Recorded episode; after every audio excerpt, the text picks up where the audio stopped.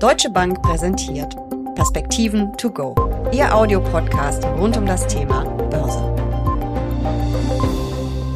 Die Aktienkurse steigen und steigen. Vor allem die Wall Street markiert ein Rekordhoch nach dem anderen. Aber wie lange noch?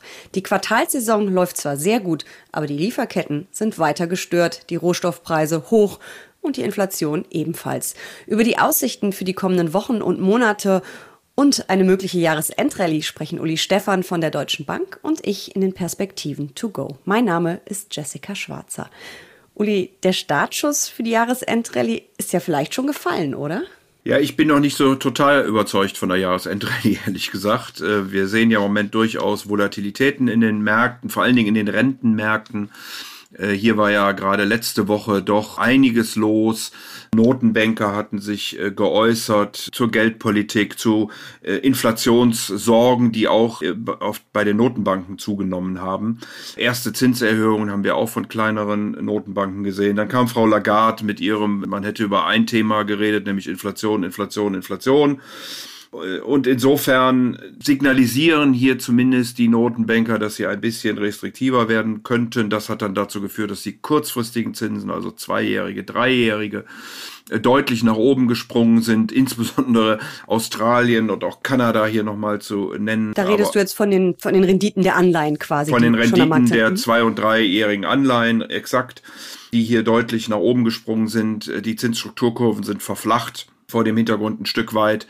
Aber auf der anderen Seite sind dann eben auch äh, die langfristigen Zinsen ein Stück weit wieder, die Renditen, Entschuldigung, wieder ein Stück weit rückläufig gewesen, weil man offensichtlich jetzt gesagt hat, aha, die Notenbanken greifen jetzt ein, weil natürlich Konjunktursorgen dazu kommen. Und äh, vor dem Hintergrund haben wir also insgesamt ein bisschen flachere Zinsstrukturkurven, also eben zwischen zwei Jahren und zehn Jahren, als wir das in der Vergangenheit gesehen haben, aber nichts Extremes. Aber das ist jetzt am Rentenmarkt passiert. An den Aktienmärkten sehe ich davon eigentlich nichts. Da sehe ich Rekorde. Selbst der DAX sollte es ja in den kommenden Tagen schaffen. Die Wall Street hat schon einige markiert. Sind die Börsianer, die Aktionäre da vielleicht ein bisschen blauäugig? Ignorieren die das oder sind die Quartalszahlen einfach so gut, dass sie das alles einfach überdecken. Ja, Jessica, die äh, Berichtssaison ist schon wirklich ausgesprochen gut. Wir haben wieder 82 Prozent der Unternehmen, die in den Vereinigten Staaten, also wenn man sich den S&P 500 anguckt, die Erwartungen der Analysten bezüglich der Gewinne übertreffen. In Europa, wenn ich auf den Stock 600 gucke, sind es 77 Prozent der Unternehmen und in Japan, da sind wir noch ein bisschen früh in der Berichtssaison, aber sind es auch über 50.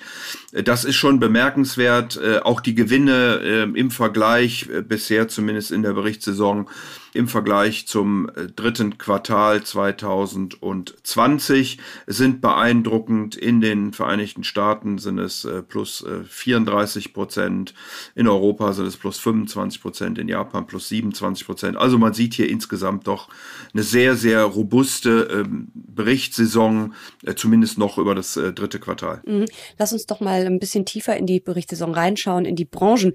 Die Tech-Werte haben ja nun mittlerweile auch ihre Zahlen vorgelegt. Also also die Dickschiffe an der Wall Street, wie sind die denn ausgefallen? Ja, die sind etwas gemischter ausgefallen diesmal. Es gibt doch einige Unternehmen, die zumindest die Umsatzerwartungen dann nicht erreicht haben der Analysten. Das hat auch für das ein oder andere Augenbrauenzucken äh, geführt, aber auch hier wirklich nichts Dramatisches jetzt. Man hat, konnte das erklären.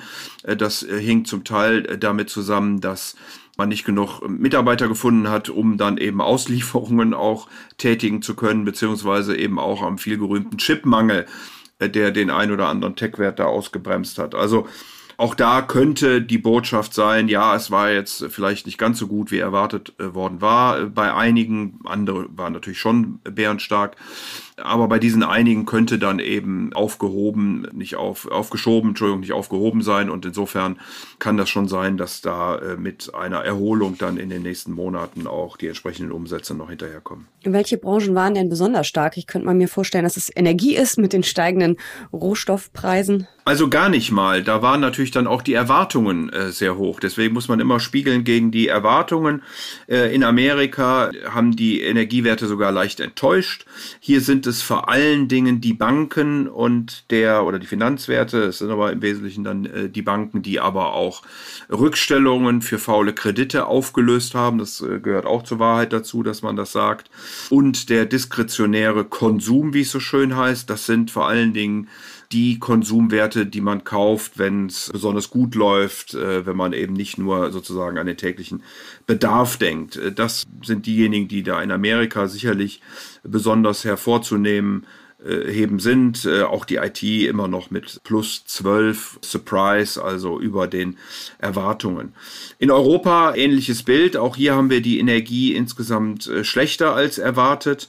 Auch die Finanzwerte sind hier gut. Auch wieder diese diskretionären Konsumwerte. Besonders schlecht sind vor allen Dingen die Versorger. Hängt vielleicht auch mit den mit der grünen Transformation zusammen, hängt aber sicherlich auch mit den hohen äh, Inputpreisen dann zusammen. Äh, auch Real Estate war nicht so richtig äh, gefragt in Europa.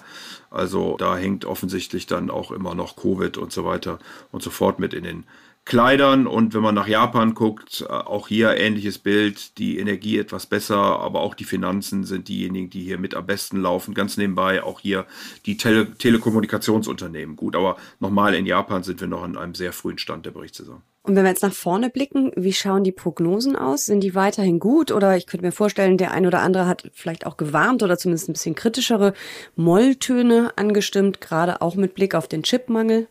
Oder vielleicht auch mit Blick auf die hohen Rohstoffpreise? Ja, also die Gewinne werden insgesamt immer noch nach oben revidiert. Wenn man so insgesamt sich die verschiedenen Indizes anguckt, äh, wenn man in Amerika allerdings die Energie rausrechnet, sind wir mittlerweile ganz leicht negativ. In Europa stehen wir da etwas besser da, was wohl auch mit den zyklischen Werten äh, zu tun hat.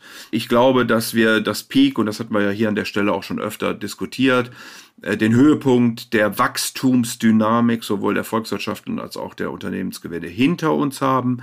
Und ich befürchte, dass dieses vierte Quartal nicht so gut werden wird, aufgrund äh, von China und Stromdiskussionen, aufgrund der Energiepreise insgesamt, einigen Sorgen, die es gibt, äh, wo und wie soll denn in Zukunft investiert werden. Hier Stichwort Glasgow und äh, die Klimakonferenz, von der eben neue Beschlüsse erwartet werden. Und dann guckt man natürlich zuerst mal, wie die Beschlüsse denn sein werden. Das Thema Lieferketten, was wir ja auch schon ausgiebig hatten. Äh, und nicht äh, zuletzt eben auch die deutlich wieder ansteigenden Corona-Infektionen, die äh, auch ohne Lockdown offensichtlich die Leute dazu treiben, weniger in die Öffentlichkeit zu gehen, weniger, wir sehen das ja in Stadionbesuchen beim Fußball, die, ob, obwohl die Kapazitäten jetzt wieder da sind, dann doch nicht ausverkauft sind. Also das alles lässt einen im Moment ein bisschen sorgenvoller in das vierte Quartal hineingucken äh, und erwarten lassen, dass wahrscheinlich das Wachstum doch etwas schwächer sein wird und dass damit natürlich auch die Unternehmensgewinne in diesem vierten Quartal, was ja dann ab dem ersten Quartal berichtet werden wird, schwächer ausfallen könnten. Ähm, dazu passt äh, eine Prognose, die ich von einer großen Fondsgesellschaft äh, gelesen habe, dass eben auf die V-förmige Erholung jetzt eine etwas steinigere Zeit folgt. Also es vielleicht doch noch weiter aufwärts geht an den Märkten und mit den Unternehmensgewinnen, aber es ist eben ein bisschen mühsamer wird. Das würdest du dann eben auch unterschreiben. Ja, zumindest mal für die nächsten äh, Wochen und Monate glaube ich das, dass wir hier über den Winter noch nicht wieder zur Normalität zurückkehren, weder was die Lieferketten angeht, noch was Corona angeht. Damit bleiben die äh, Konjunktursorgen auch aufgrund der hohen Energie- und Stromkosten sicherlich noch eine Zeit lang erhalten. Ich hoffe, dass wir dann eine Besserung kriegen werden im nächsten Jahr, also ab dem zweiten Quartal 2022 äh, sollten wir wieder im Wachstum zulegen. Ich würde mich da also auch äh, im Grunde genommen der Bundesregierung anschließen, die die Wachstumserwartungen beispielsweise für Deutschland von 3,5 auf 2,6 für dieses Jahr zurückgenommen hat und äh, für 2022 aber von 3,6 auf 4,1 angehoben hat. Also nochmal, was hier im Moment nicht stattfindet, sollte dann im nächsten Jahr äh, zu mehr Wachstum führen und äh, dann eben auch auf der, auf der Unternehmens- und auf der Aktienseite weiter zum Treiber werden. Aber du könntest dir dann schon vorstellen, wenn jetzt die Zahlen ein bisschen schlechter werden, wenn es ein bisschen ruckelt, der Weg steiniger wird, dass in den nächsten Wochen es auch noch mal ein bisschen heftigere Korrekturen an den Märkten gibt, ein paar mehr Kursrücksetzer? Also der Markt ist schon sehr, sehr robust. Wir sehen das ja auch an den Stimmungsindikatoren, Volatilitätsindikatoren, die äh, wir auch schon besprochen hatten, äh, Jessica, die auf mäßig hohem Niveau, also eigentlich sehr niedrig, laufen jetzt nicht extrem, wir hatten sie auch schon niedriger, aber äh, doch immerhin unter 20 im Moment sich bewegen. Wir haben einen etwas schwächeren Markt im September gesehen. Das hat er aber sehr schnell wieder aufgeholt. Also ob ich hier große Korrekturen erwarte, bin ich noch nicht so sicher, weil man eben doch sehr stark nach vorne guckt und dann weitere Erholungen erwartet. Also in Schwäche wird dann doch immer wieder hineingekauft. Man muss sicherlich etwas selektiver mit den mit den Themen umgehen, als man das vor 18 oder 12 Monaten äh, hat machen müssen. Aber ich bin jetzt nicht also hier äh, der, der große Pessimist. Ich glaube nur, dass wir nicht unbedingt äh, das, was wir Jahresendrallye oder ähnliches, das könnte in diesem Jahr etwas schwächer ausfallen und äh, dann eben, wie gesagt, im nächsten Jahr wieder mehr Schwung und Dynamik aufnehmen. Wenn ich jetzt gerade etwas zu viel Geld auf dem Anlagekonto liegen hätte, und du weißt ja, dass ich sehr chancenorientiert anlege mit einer sehr hohen Aktienquote, was sollte ich tun? Fiktive Frage, weil wir ja natürlich nicht beraten dürfen. Also du darfst nicht beraten, aber was würdest du mir empfehlen? Welche Branche könnte ich mir jetzt anschauen? Also ich äh, darf äh, nie in Einzeltitel natürlich beraten und die auch nennen. Im Grunde genommen, wir dürfen das höchstens mal beispielhaft machen, aber ich glaube, dass nach vorne sich es lohnt, äh, eine Art Babel-Strategie zu fahren also auf zyklische Werte zu gucken, die dann mit ja, einer Normalisierung insgesamt äh, der Wirtschaft äh, profitieren sollten, äh, die Technologie dabei aber nicht außen vor zu lassen. Welche wären denn die zyklischen Branchen, die ich mir da anschauen könnte? Ja, das sind Autos, das sind Reise, Tourismusunternehmen, Flug, Airlines und so weiter und so fort. Also diese Dinge mehr, die natürlich unter der jetzigen Situation sehr stark leiden und, und auch gelitten haben und die mit einer Erholung der Lieferketten und der Öffnungen und äh, dann hoffentlich auch einer Impfung weltweit, einer stärkeren Impfung weltweit äh, profitieren sollten. Und auf der anderen Seite, wie gesagt, würde ich die Technologiewerte auch nicht außen vor lassen.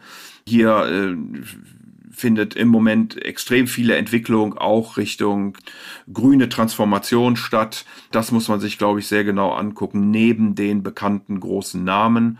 Ich lese im Moment, gucke mir das gerade auch an, weil wir ja auch unseren Jahresausblick jetzt für 2022 so langsam anfangen zusammenzustellen, dass äh, die äh, Analysten etwas optimistischer für China werden, äh, dass man da glaubt, dass die große Regulierungswelle zunächst mal ein bisschen nachlassen könnte müsste man sich angucken, dann genau wo und wie man dort investieren kann. Aber das könnte durchaus eine, eine Chance für die Zukunft sein. Und auf der zyklischen Seite wären es dann eben Japan, äh, Europa, die äh, nicht so hoch bewertet sind wie die Vereinigten Staaten und eben sehr viel mehr zyklische Unternehmen in den Indizes beinhalten. Zum Ende kommst du leider um eine Prognose nicht drumrum. Stehen wir Ende des Jahres höher oder niedriger als jetzt? Ehrlich gesagt glaube ich, dass wir um das Niveau in etwa herum pendeln werden. Äh, die Berichtssaison Saison läuft jetzt in Amerika, in Europa so langsam aus. Dann kommen von der Unternehmensseite wahrscheinlich nicht mehr zu viel Impulse, dann wird sich der Blick wenden auf Politik. Hier haben wir nach wie vor die Diskussion USA, China. In Europa gibt es auch verschiedenste äh, Diskussionen, die nicht gelöst sind, wenn ich nur an die Fischerei, Frankreich, Großbritannien erinnern darf oder potenzielle Neuwahlen in Portugal beispielsweise, weil der äh, Regierung hier ein Koalitionspartner abhanden gekommen ist. Äh, also da gibt's äh, insgesamt noch genug. Die Notenbanken treten auf den Plan. Äh, wie gesagt, die Inflation ist hoch und scheint sich so langsam die Erkenntnis durchzusetzen, dass wir zumindest nicht wieder auf diese niedrigen Inflationszahlen, die wir in den letzten zehn Jahren gesehen haben, zurückfallen werden, sondern dass die Inflation etwas höher bleibt, wenn sie auch aufgrund von Basiseffekten zurückbleibt, aber äh, zurückgehen wird, aber dass sie äh, doch auf einem höheren Niveau verharren wird. Äh, allein schon die Lohnforderungen, die wir zuletzt gesehen haben, sprechen dafür. Also ich hätte mir eigentlich eine Jahresendrallye gewünscht. Die wünsche ich mir ja jedes Jahr, aber scheinbar muss ich dieses Jahr darauf ein bisschen verzichten. Vielen Dank für diese Perspektiven to go. Tut mir leid, ich glaube, dass es oder hoffe, dass es trotzdem einen versöhnlichen Jahresausklang gibt. Herzlichen Dank, alles Gute.